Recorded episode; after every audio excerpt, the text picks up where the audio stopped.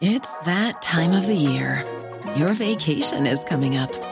You can already hear the beach waves, feel the warm breeze, relax, and think about work. You really, really want it all to work out while you're away. Monday.com gives you and the team that peace of mind. When all work is on one platform and everyone's in sync, things just flow wherever you are. Tap the banner to go to Monday.com. Ever catch yourself eating the same flavorless dinner three days in a row? Dreaming of something better? Well, HelloFresh is your guilt free dream come true, baby. It's me, Kiki Palmer.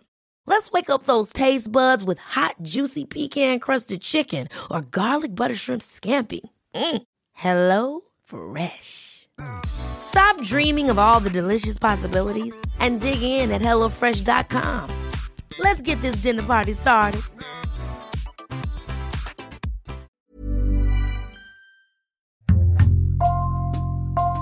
Bonjour, c'est Jules Lavie pour Code Source, le podcast d'actualité du Parisien. On a traqué notre vélo volé et on l'a retrouvé. Cette vidéo du Parisien a été vue par des millions de personnes en France. Il faut dire que le sujet concerne de nombreux Français désireux de faire du vélo leur principal mode de déplacement. Mais si la vidéo a aussi bien marché, c'est aussi parce qu'elle a permis de mettre au jour un véritable trafic à Paris, image à l'appui, alors qu'officiellement, ça n'existe pas. La journaliste Claire Duhamel nous raconte les différentes étapes de son reportage jusqu'à sa rencontre avec un revendeur.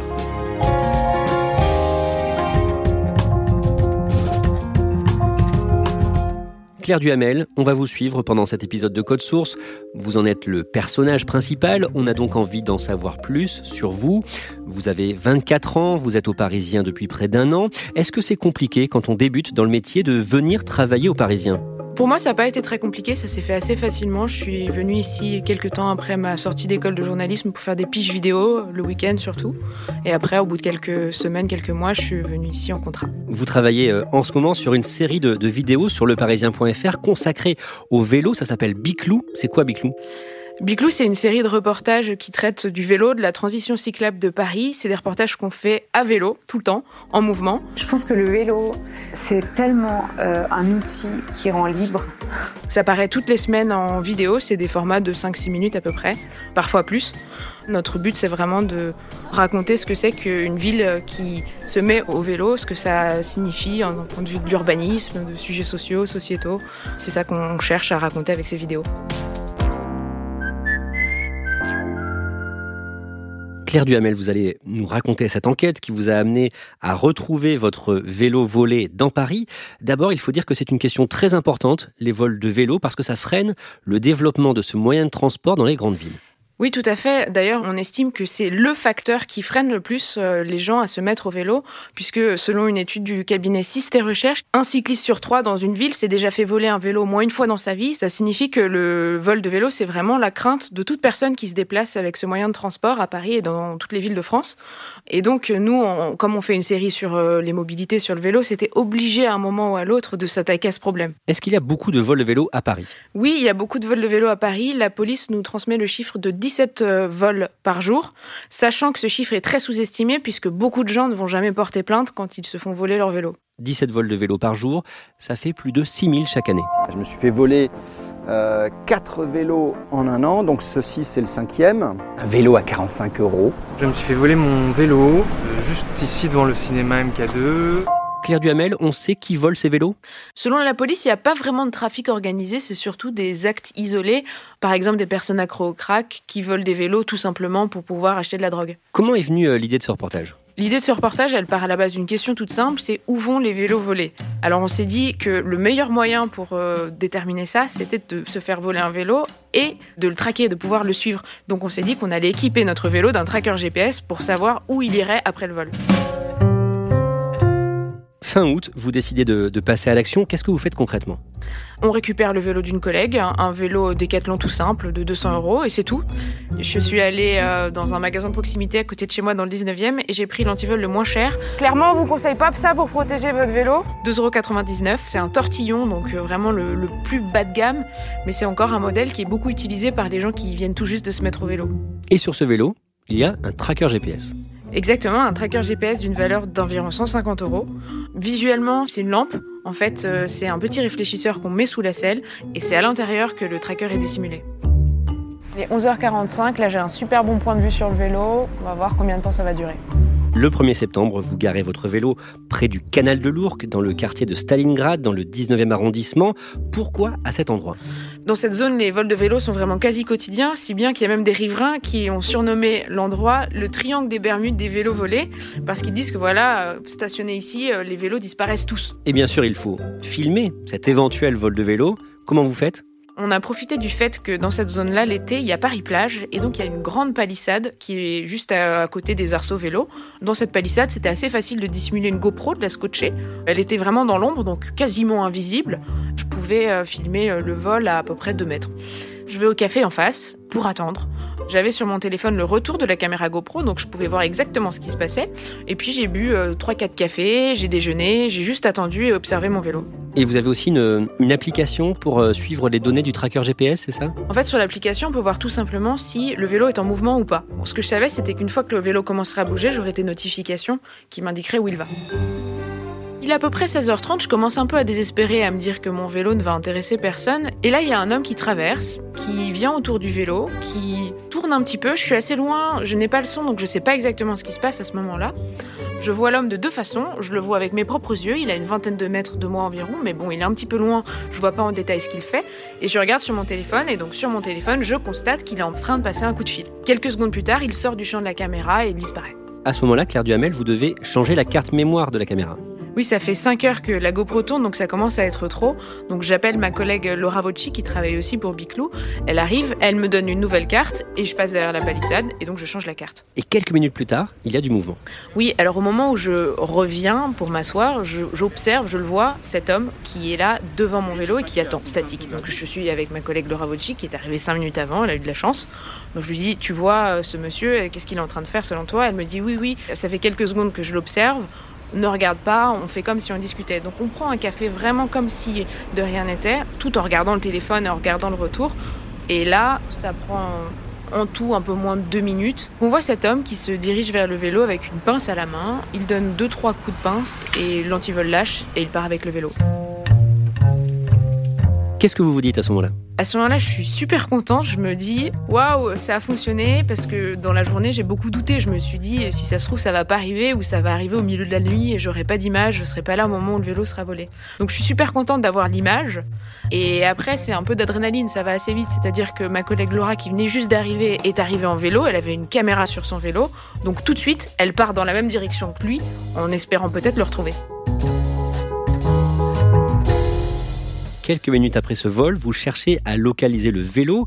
Vous avez euh, donc votre application hein, pour suivre la balise GPS. Ça ne se passe pas comme prévu. Oui, exactement, ça se passe pas du tout comme prévu puisque donc Laura est partie en essayant de rattraper le voleur et elle m'écrit des SMS, elle me dit "Dis-moi quand tu as les données GPS de manière à ce que je sache où il est." Et moi je rafraîchis l'application sans cesse sans cesse, rien ne s'affiche. Et là je comprends qu'il y a un problème, il y a un bug et le tracker GPS n'a pas l'air de fonctionner. Vous faites quoi du coup? J'essaie d'appeler l'entreprise du tracker pour savoir s'il y a vraiment un bug ou pas. Ça met un peu de temps, mais au bout de quelques heures, ils me rappellent, ils me disent on a un souci avec notre fournisseur et effectivement le tracker GPS ne fonctionne pas aujourd'hui. Et Laura Vodjik, euh, elle va où du coup avec son vélo? Elle va au Jardin des Halles, qui est un lieu où stationnent beaucoup de personnes euh, accro au crack. Je la rejoins là-bas quelques temps après. Au Jardin des Halles, on voit des dizaines de personnes qui transitent. Parmi eux, on voit des vélos qui sont posés contre des arbres et non attachés. On présume que c'est des vélos volés, ce que nous confirment des personnes de la sécurité. On tourne un petit peu dans le parc, mais on trouve pas notre vélo. J'imagine que c'est une déception c'est un peu une déception. On se dit, euh, si ça se trouve, on s'est fait voler le vélo pour rien et on pourra jamais savoir où il va. La soirée euh, se termine, on se rend compte qu'on retrouvera pas notre vélo ce soir-là et on attend tranquillement le lendemain.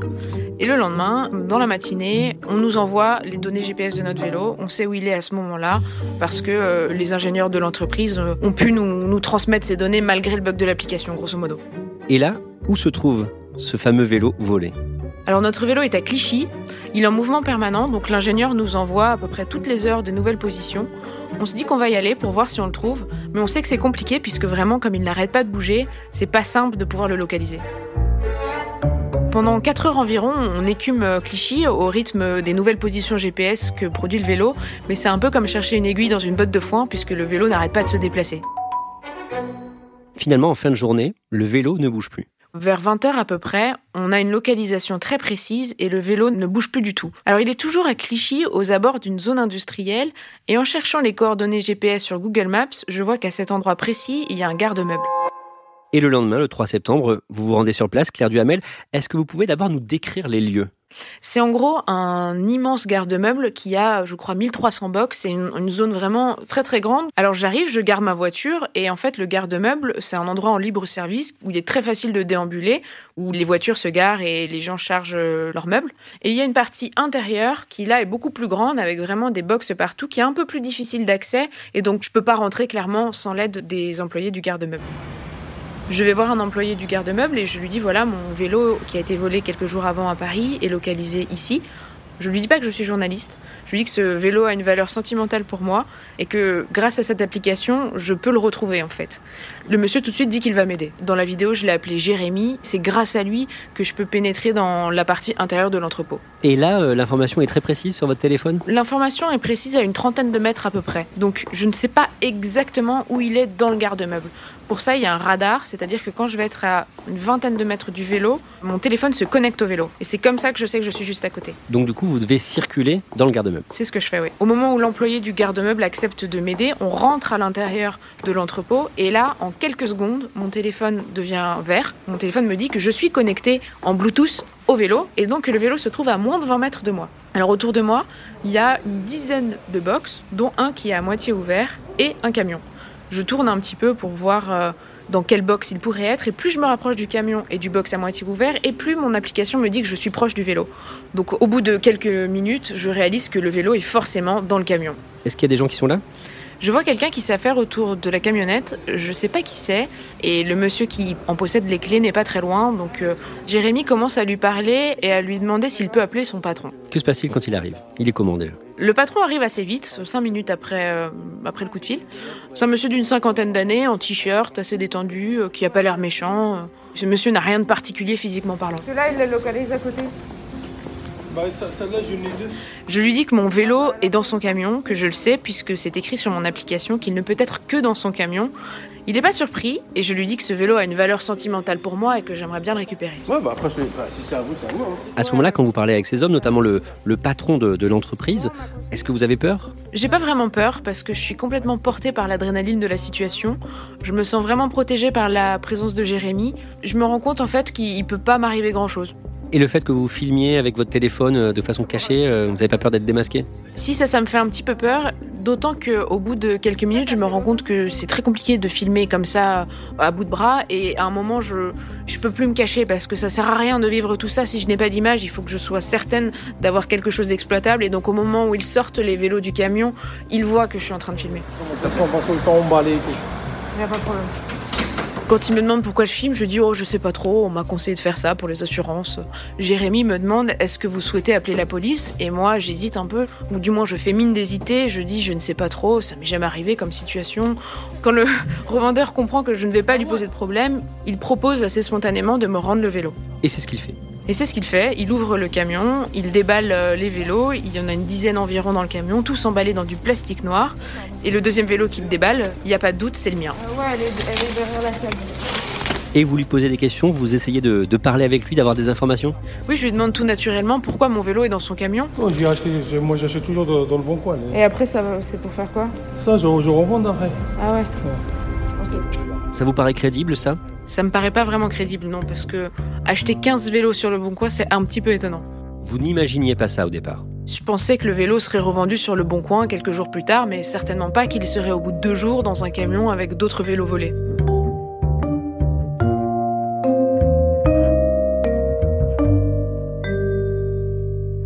On sait euh, où ils devaient partir, ces vélos volés? Oui, alors cette entreprise, c'est une entreprise qui fait de l'export vers le Maghreb. À l'intérieur du box, il y avait des bagages et dont des bagages avec des étiquettes qui indiquaient des villes du Maroc comme Rabat. Donc on sait que les vélos devaient partir au Maghreb et vraisemblablement au Maroc. En sortant de, de l'entrepôt avec votre vélo volé, Qu'est-ce que vous vous dites à ce moment-là? Il y a une scène qui est assez drôle à décrire, c'est qu'au moment où je sors de l'entrepôt, je sors de l'entrepôt avec le patron de l'entreprise et quelques autres personnes qui nous ont rejoints, et c'est eux qui portent le vélo et qui le ramènent jusqu'au coffre de ma voiture. C'est le revendeur qui a remis le vélo dans ma voiture. J'espère que mes images euh, sont potables parce que c'est filmé quand même euh, avec un téléphone très discrètement, donc j'espère que j'ai bien filmé à ce moment-là. Mais je me dis que si tout s'est bien passé, j'ai quand même une séquence vraiment forte. Et effectivement, les images sont bonnes, vous avez la matière pour un bon reportage, le montage et la mise en forme vont prendre quelques jours, la publication a lieu le 21 septembre et cette vidéo va cartonner, plus de 4 millions et demi de vues en l'espace de deux semaines. Ça vous a fait quoi de voir ça? Bah, Ça fait super plaisir puisque c'est vraiment euh, des semaines de travail avec beaucoup de rebondissements. Et donc le moment où c'est terminé, où euh, le reportage trouve son public sur euh, les réseaux sociaux, c'est un sentiment très satisfaisant. Cette vidéo est largement partagée euh, sur les réseaux, sur le Facebook du Parisien par exemple. Il y a plus de 5000 commentaires et vous allez recevoir plusieurs messages intéressants. Oui, quelques jours après la publication du reportage, j'ai reçu des dizaines d'ajouts sur Facebook de gens qui disent habiter au Maroc. Parmi eux, euh, il y a quelques personnes qui m'ont écrit, dont une qui m'a envoyé des messages et qui décrit très précisément l'entreprise d'export vers le Maghreb et l'homme que j'ai vu et me donne de nouvelles informations. C'est-à-dire qu'il vous donne des photos du revendeur que vous avez vu hein, dans l'entrepôt? Et donc vous pouvez l'identifier. Exactement. Il m'envoie des photos de l'homme, je le reconnais, il n'y a aucun doute, c'est lui. Et donc ce correspondant sur Internet vous donne des précisions sur ce qui se passe ensuite au Maroc. Il m'indique notamment dans quelles villes sont vendus les vélos, en l'occurrence à Agadir et à Casablanca. Et il m'explique que c'est connu dans le milieu à Clichy que cette entreprise euh, exporte des vélos volés. Il me dit que lui avait signalé cette entreprise à la police dans un courrier il y a environ un an et demi. Et d'après cet homme, dont bien sûr on tait l'identité, le revendeur a arrêté son activité à Clichy. Après la publication du reportage, le revendeur a certainement pris un petit peu peur, puisqu'il aurait quitté la France pour aller au Maroc.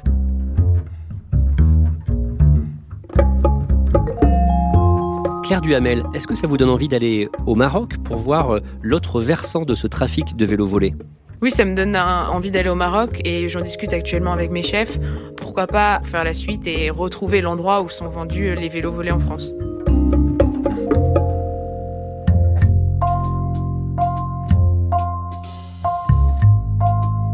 Merci à Claire Duhamel.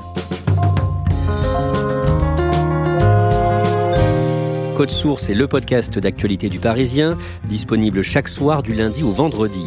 Cet épisode a été produit par Marion Botorel et Thibault Lambert, réalisation Alexandre Ferreira. Si vous aimez Code Source, n'hésitez pas à laisser des petites étoiles sur euh, votre application de podcast. N'oubliez pas de vous abonner. Vous pouvez aussi nous écrire directement code source at leparisien.fr.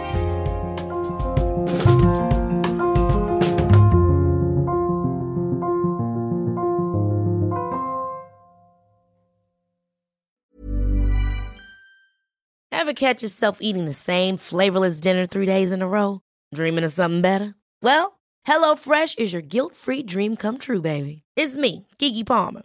Let's wake up those taste buds with hot, juicy pecan-crusted chicken or garlic butter shrimp scampi. Mm. Hello Fresh. Stop dreaming of all the delicious possibilities and dig in at HelloFresh.com. Let's get this dinner party started.